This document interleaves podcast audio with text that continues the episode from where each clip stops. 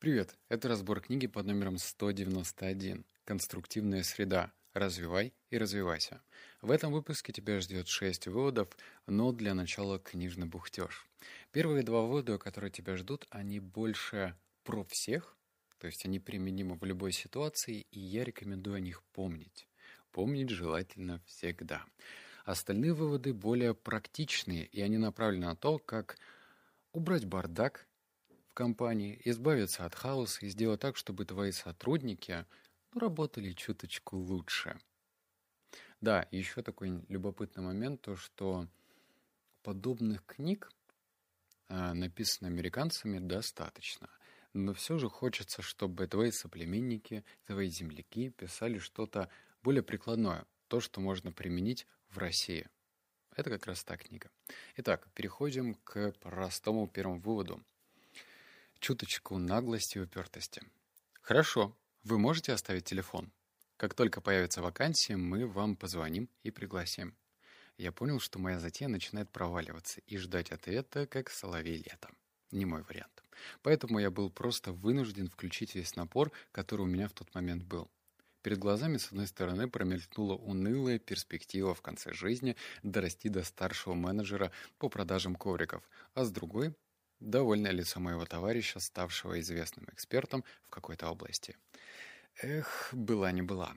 Простите, но я бы хотел, чтобы вы дали мне шанс и нашли все-таки 15 минут для встречи со мной. Мне кажется, я смогу доказать свою ценность и постараюсь убедить вас в том, что это время было потрачено не зря.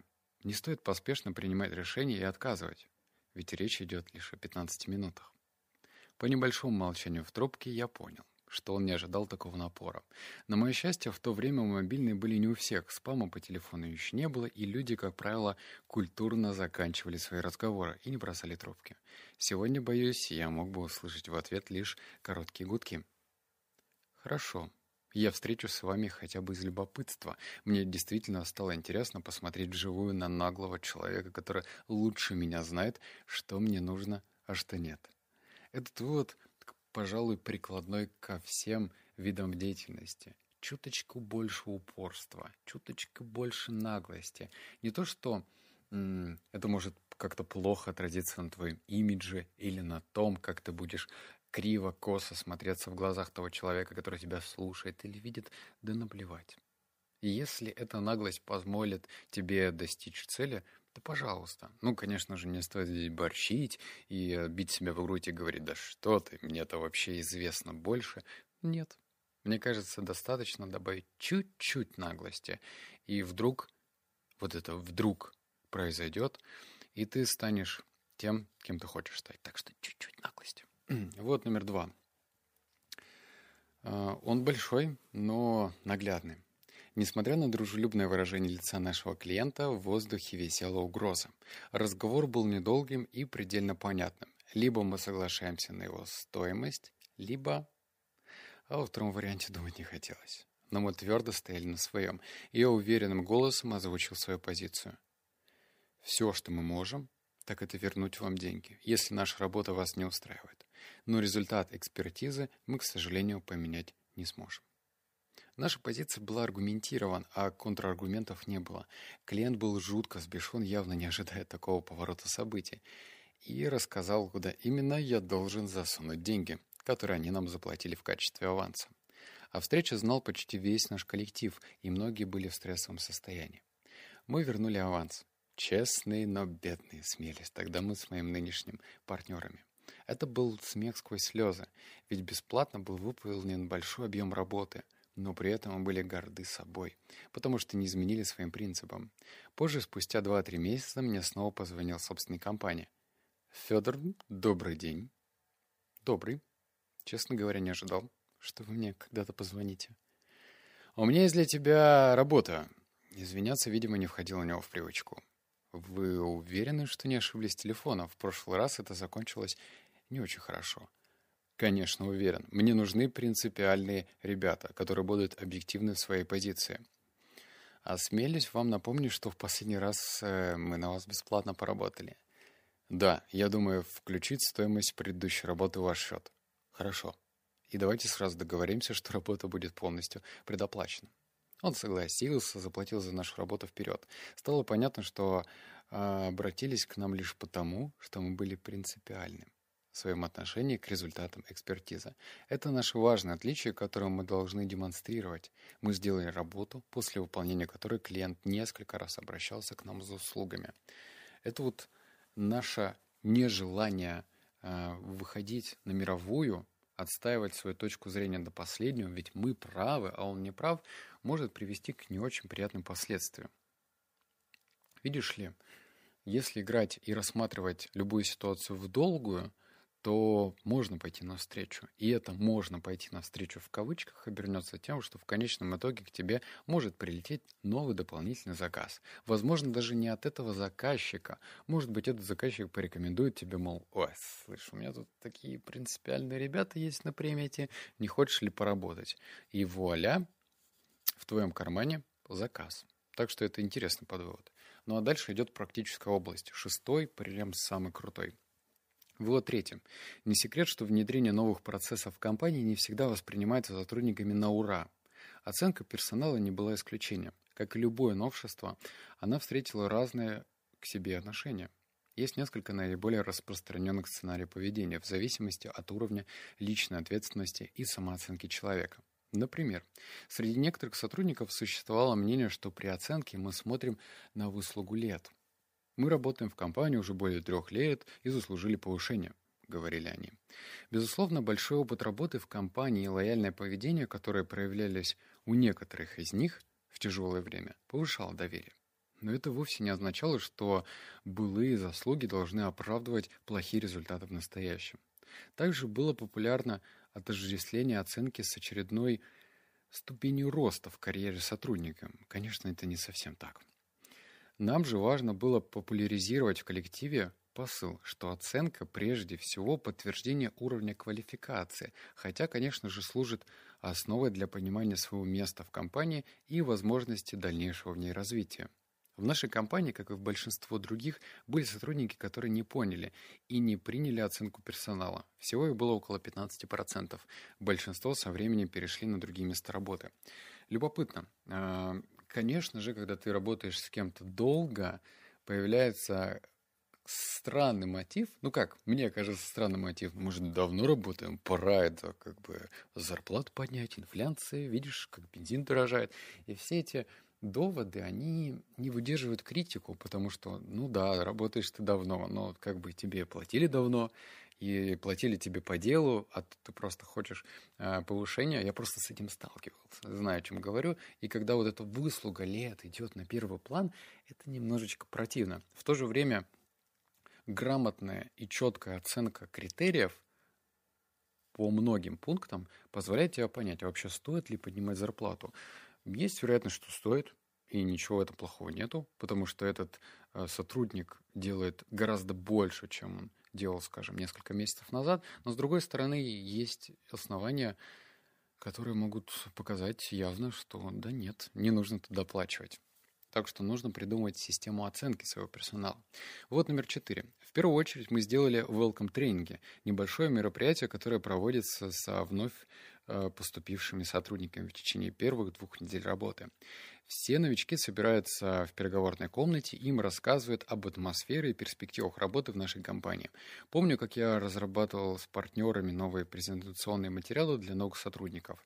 Дальше там в книге рассказывается, что там после этих welcome тренингов, точнее, во время welcome тренингов есть разные методы повествования о компании, о том, какие у нас сотрудники молодцы, сколько они могут зарабатывать. И все это отлично, но я выписал этот вывод по другой причине. Дело вот в чем. Почему сейчас в 2021 году не рассматривать тот вариант, что можно все эти welcome тренинги сделать в формате, в формате видеоматериала. Причем, конечно же, можно подумать, что личный контакт, личная презентация гораздо эффективнее, можно поотвечать на вопросы, но это же не совсем верно. Если видео записано хорошо, если оно эмоционально, а не просто бу-бу-бу-бу-бу, что вселяет скуку и желание поскорее уснуть, то это видео вполне, хорошее видео, вполне может конкурировать с живой презентацией. К тому же у того человека, который вынужден проводить живую презентацию, возможно, нет настроения. Он просто не хочет, блин, это делать. У него там, не знаю, там стресс дома, а ему там нужно с улыбкой на лице стоять вот так под струночки и рассказывать, какая компания молодец. Конечно же, когда я читал эти строки, то это было давно. Ну, вот эти вот начало welcome тренингов. Но сейчас, дамы и господа, пора открыться технологиям и подумать, как это решить задачу. Можно просто выделить время, записать эти видео и посмотреть на реакцию. А потом, если что, вносить корректировки. Вывод номер пять. После этого один из наших руководителей решил написать правила. А, да, перед выводом я скажу. В общем, был такой случай в компании, когда один сотрудник случайно два раза клиента называл не, те, не той фамилии. Ну, то есть он ее просто путал. И вот дальше. Один из наших руководителей решил написать правило, которое объясняет, как работать со сложными фамилиями и как писать письма. Более того, он должен был провести встречу с сотрудниками, на которой объяснял азы. Но позже я понял, что иногда проще расстаться с человеком, который системно совершает ошибки, и тем самым дискредитирует компанию, нежели писать новые правила. И если проанализировать профиль и количество таких сотрудников, то оказывается, что их меньшинство. И они просто не вписываются в корпоративную среду. Так было и с этим менеджером, с которым мы в итоге через год попрощались. я убедился, что 90% правил пишется из-за несоответствующего поведения 10% сотрудников. Куда эффективнее не плодить тонны регламентов, а нанимать людей, которые готовы работать с достаточным уровнем логичности. Получается, что руководитель распределяет свою управленческую энергию на всех своих подчиненных и вынужден тратить больше сил нерадивых сотрудников, постоянно перепроверяя и корректируя их. Поскольку количество энергии ограничено, меньше внимания достается более перспективным сотрудникам, которые могли бы принести больше пользы. Создается управленческий перекос, когда эффективность всего подразделения страдает. Мне почему-то вспомнилась книга Увы, я ее не читал, но название у нее говорящее. Не работайте с мудаками. Кстати, мудаком может э, и не быть конкретный человек. Может быть и ты быть мудаком для этого человека. Вот такая вот странная загвоздочка. К чему это? К тому, что ну, бывает, ну, просто не склеиваются взаимоотношения с человеком. Ну, не понимает он, как делать. И все приходится разжевывать. Причем наразжевывать на таком понятном уровне, что Казалось бы, ну вот, наверное, нужно ниточки приклеить к рукам этого сотрудника и за него работать. Однако, как говорит статистика и пишет автор, 90% правил пишется для 10% людей, которые, ну, не очень быстро включаются в игру и понимают, как что делать. Ну и про энергию. Если руководство распределяет большую часть энергии для того, чтобы потянуть хвосты, поработать с теми, у кого плохо получается, то ну, начинают через некоторое время страдать те, у которых хорошо получается, а энергия ограничена. И вот шестой, он прям прикладной, я читал и подумал, блин, да это же про меня. Практика показывает, что более чем в 50% случаев техническое задание сформулированное клиентом меняется после совместной проработки. Более чем в 80% случаев после внесения корректировках в техническое задание стоимость работ не увеличивается, а полезность результатов возрастает. Это положительное влияние на развитие долгосрочных отношений с нашими клиентами, которые мы ставим во главу угла. По поводу четкого технического задания. Я же достаточно давно работаю с разными рода людьми, с какими-то приятными, с какими-то не очень. И, как правило, у них есть готовое техническое задание. Ну вот, вот список того, что необходимо сделать. И все тут. Ну и долгое время, да и до сегодняшнего дня я воспринимал это как данное. Ну, готово, да готово, видимо, им виднее. Они же точно знают, как что нужно делать. Оказывается, нет. Если э, ты будешь навязывать свою точку зрения, типа, да, чуваки, мне вообще-то вот точно виднее со своей колокольни, как нужно сделать. Скорее всего, такая критика, такое самомнение, ну вот не к месту, да. Но в то же время, если сказать следующее, вы, конечно, меня извините, я могу промолчать и сделать ровно так, как вы хотите. Но, с другой стороны, у меня есть ряд рекомендаций, которые никак не отразится на бюджете. То есть, возможно, этого станет ровно столько же, сколько вы изначально запланировали Позвольте мне предложить вам вот это, это и это. То есть изменение технического задания. И здесь клиент почувствует, да, слушайте, а вообще-то вы не лыком шиты. Нормальные ребята, если можете такое говорить. Вот. По большей степени книга получилась такая практическая, практическая. Там очень много полезной информации, но в моменте. То есть ее нужно прям сидеть, конспектировать, ну и применять э, в орг-структуре, особенно если у тебя большая компания. Лично мне ближе философия книги «Год без костюма» про компанию WordPress, где все делается удаленно, где есть проценты, KPI. Но для тех, кто готов строить серьезную такую компанию – в офисе, да чтобы все сидели и делали все правильно, четко по существу, эта книга точно станет мануалом. К тому же ее, кстати, можно скачать совершенно бесплатно. В интернете можно найти. Ну, вбить название, скачать бесплатно, да пожалуйста. А, если тебе понравился этот обзор, смотри в Телеграме, ну, в смысле в посте, есть ссылка на голосование. Книга хорошая. Если ты хочешь отдать свой голос, будет здорово, если ты это сделаешь. Там просто можно проголосовать, зарегаться, это очень быстро, и оставить свой голос за книгу. Она просто участвует в рейтинге «Лучшая деловая книга России» в 2020 или 2021 году. Ну, в общем, сделай это, если тебе понравилось. Все, обнял, поцеловал, заплакал. Услышимся в следующем подкасте. Пока.